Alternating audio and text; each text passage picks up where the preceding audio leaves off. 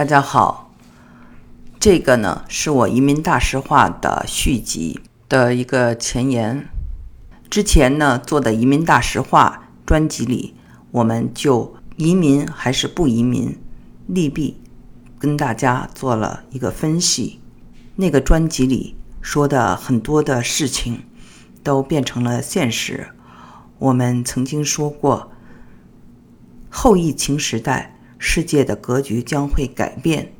另外呢，总统的替换也会影响一些移民留学政策。有的政策会因为特朗普的离开变得更加的宽松和合理，有的则会持续特朗普时代的思路。再一个呢，就是总的来说呢，移民留学前景呢。会不如以前，尤其是现在出来的针对亚裔的种族问题，这个是很多人都始料未及的。其实呢，我在二零一六年重返美国的时候，已经在节目中跟大家讲到，我感受到的美国来自民间的这种敌意是比较强的。所以呢，我也向大家发出了预警，只是没有想到情形恶化的如此之快。在美国，很多的亚裔、华裔都人心惶惶，变得非常的胆小，因为新闻里报道了很多亚裔走在路上无缘无故就被暴打，还有的被推下纽约的地铁。前不久，我一个白人的朋友。她呢，因为嫁了一个华裔，自己的女儿是混血，但是她一直非常骄傲，觉得自己也是华人，也是少数族裔。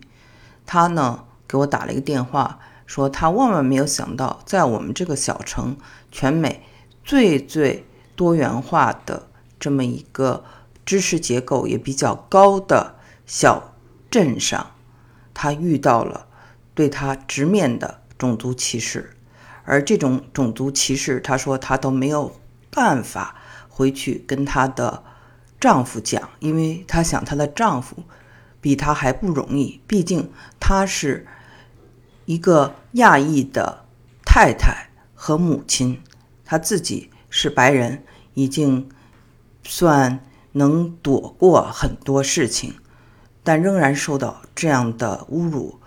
他非常的难过，哭了好久。生活了二十几年，遇到这样的情况，他说是真真切切的。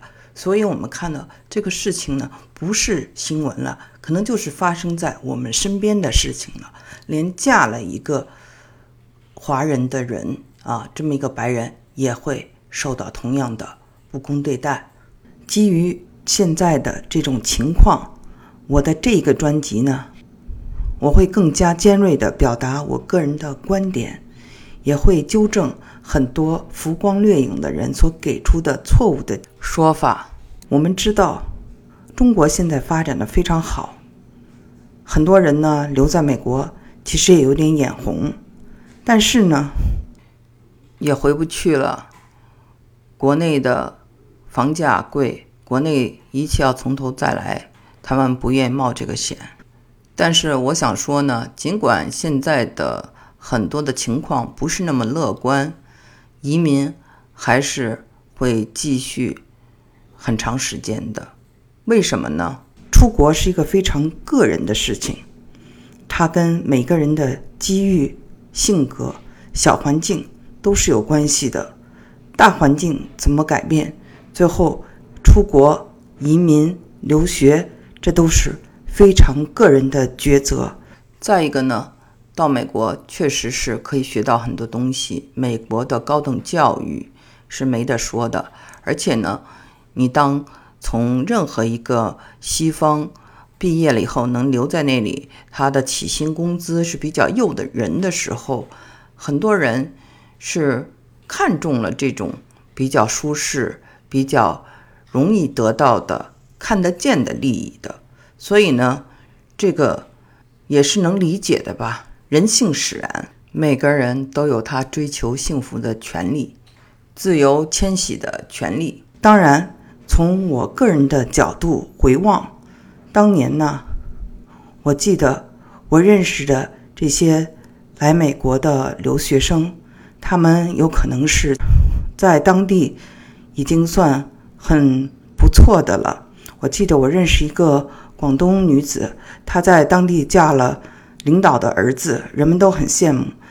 她到了美国以后，却要给人刷厕所，人家还给她规定一个时间，不让她出来。但是她比我大大概呢要大上一轮，所以呢，她觉得这没什么。刷厕所也赚的是美元。那我还遇到的就是在中国当教授当的好好的，然后到美国来刷盘子，觉得刷盘子赚钱多，将来呢可以把他的孩子带到美国来。我还认识一对儿呢，他们都是内蒙的家族啊，很有声望的家族，来到了这个美国。这个女方呢，非要找一个白人，非要跟中国人说英文。最后呢，把这个老公呢也登了，就离婚了。就觉得美国梦很重要，当个美国人很重要。那个时候和现在已经。差得非常的远了。现在的人，如果他选择移民，一定不是为了一口饭吃，或者像有的人说的，有个什么别墅啊、大房子啊、呃新鲜的空气啊，这些表面文章非常肤浅的这些说法，更不会像我当年看到的我举的那些例子那样的人，这么的忍辱负重。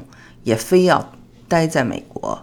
如今的中国人选择多了，年轻人呢也不再像那些五零后啊、六六零后啊比较崇洋了。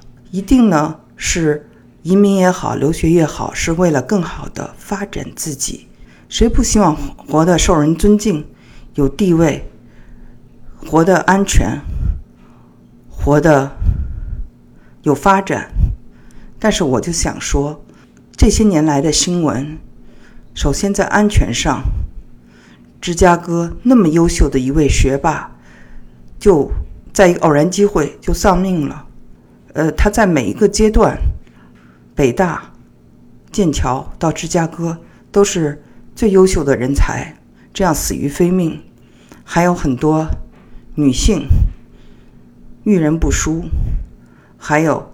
亚特兰大针对亚裔女性的枪击案等等，这些新闻呢层出不穷。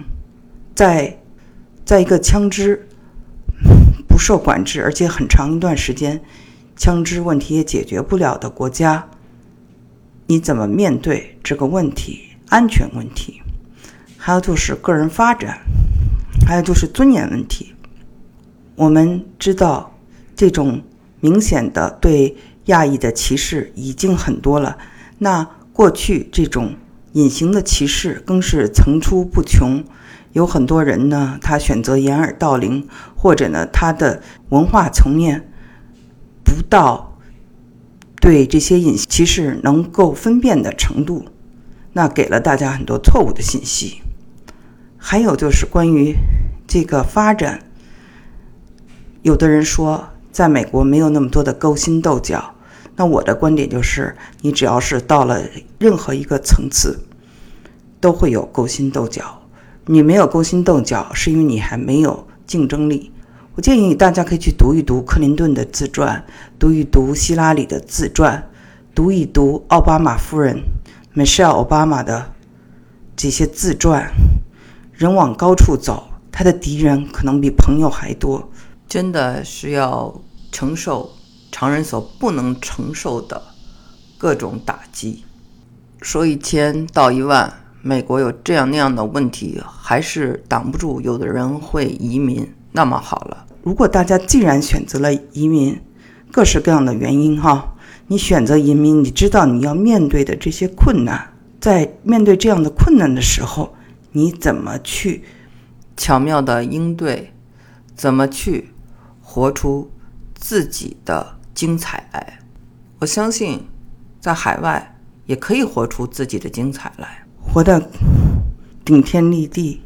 所以呢，我想在这一方面，我会给出更多的建议。那么，我也会把美国的各种族裔跟大家进行一个介绍，让大家多多的了解不同族裔他们的心态和他们对华人的态度。白人、黑人，还有西班牙裔，还有其他的。亚裔，比如说印度裔，和华人的社区是一个什么关系？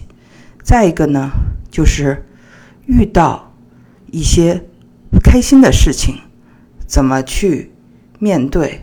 还有怎么能够去，英文叫做 proactive，就是积极的、主动的去捍卫自己的权利，化解一些可以化解的矛盾，活出一个主人翁的感觉。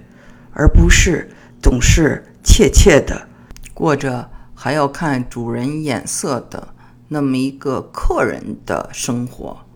海外确实有这样的人在这样的生活，他们可能自己都感觉不到他们的这种怯怯，因为真的是已经习惯了。因为我毕竟是一个比较中西合璧的人，年轻的时候。在大学本科的时候就来到了美国，而且这些年往返中美，看到的事情、看到的人的生活的轨迹走向，所以呢，我希望呢，跟大家也在我的这个节目里举一些例子，能让大家受益。就当我们大陆人。都开始了留学潮和出国潮的时候，我在美国当年遇到的一些台湾人、一些香港人，还有一些东南亚，比如说新加坡的人、马来西亚的人，有不少呢就回国了。其中一个新加坡人就这么跟我说：“他说我们如果选择出移民，那可能是。”更早的时候，那么我们现在出来一般都是为了念书，为了学业，念完了以后就回去的比较多。那么正是因为这样，新加坡呢越来越喜欢去英国读书的人，甚至多于美国。那他们过去也是我们的现在，但是呢，我想说，移民呢，留学呢，是一个非常业态的。就是它在变化过程中的这么一个决定。有的人也许他留学完了以后，在美国工作了几年；也许有的人工作了十好几年；也许有的人拿了绿卡，拿了美国籍，又选择了回国；也有人可能一毕业就回国；也许有的人海归了之后呢，又。返回了美国，比如说我认识的一个朋友，他呢住在香港，他当年呢就放弃了绿卡，但是呢，因为香港孩子上学可选择的机会比较少，他呢要孩子到美国来读书，就又重新申请绿卡投资移民。那还有的人呢，他回国教书。但是呢，后来又返回到美国的大学当教授。还有的人呢，是在美国当教授当了很多年，最后发现哦，美国现在的政治环境对华裔教授呢不够信任，所以呢，他又搬回了这个中国。所以我们看到每个人他会根据他的境遇不一样，做出自己的选择。就像我，从美国大学一毕业，本来就是计划要回国的，因为当时国内真的发展机会非常好，但是没有想到又赶上了一个硅谷的大发展。那么，我的朋友、家人就希望我能够在硅谷拿一些工作经验。结果这一拿工作经验，就又待了八年才海归的。但是海归以后呢，就没有想到说再翻回美国，哪知道我的孩子在北京上学竟会出了问题，最后呢还得因为自己在美国有房产，上学比较好上，就又搬回来了。所以呢，到了中年，你会发现你的很多的人生的选择又是围绕着孩子转的。所以去和留真的是一个业态问题。那么我的这一期的节目。强调的就是在美国怎么活出一个更好的自己。